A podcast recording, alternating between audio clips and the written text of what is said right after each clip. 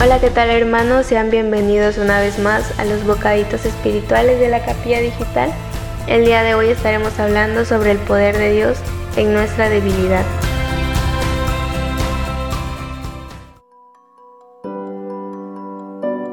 Nuestra cita bíblica se encuentra en 2 Corintios 12:9. Dice así, yo estoy contigo, eso es todo lo que necesitas. Mi poder se muestra mejor en los débiles.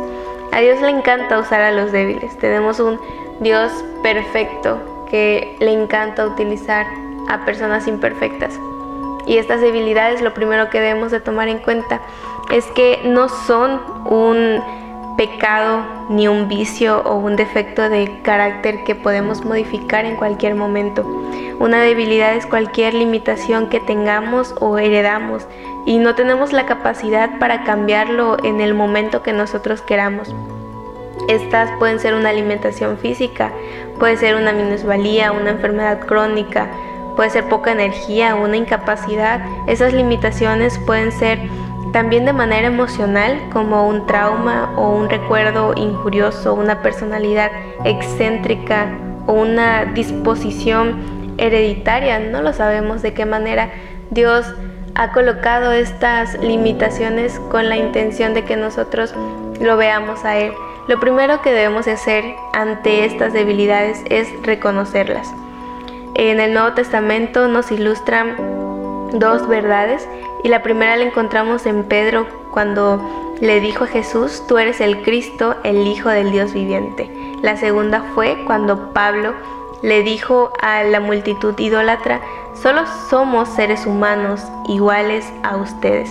Si queremos realmente confrontar estas limitaciones, debemos de reconocer estas debilidades, debemos de conocer a Dios y también conocernos a nosotros mismos.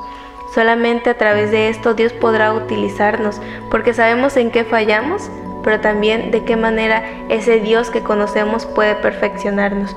La segunda cosa que debemos de hacer frente a estas debilidades es alegrarnos. Pero qué contraste tan, tan drástico el encontrarnos con debilidades que nos atormentan, que nos hacen sentir muchas veces mal, de manera pésima, ¿Cómo podemos encontrar esta alegría? Bueno, si ya conocemos a este Dios, podemos conocer que estas debilidades Dios las va a utilizar y va a obrar grandemente en nuestras vidas. Con estas dos verdades los dejamos el día de hoy para que reconozcamos cuáles son estas limitaciones, estas debilidades que tenemos nosotros y también qué podemos hacer para alegrarnos a través de ellas. Dios los bendiga hermanos, vamos a estar hablando más sobre este tema muy pronto. Hasta luego, bendiciones.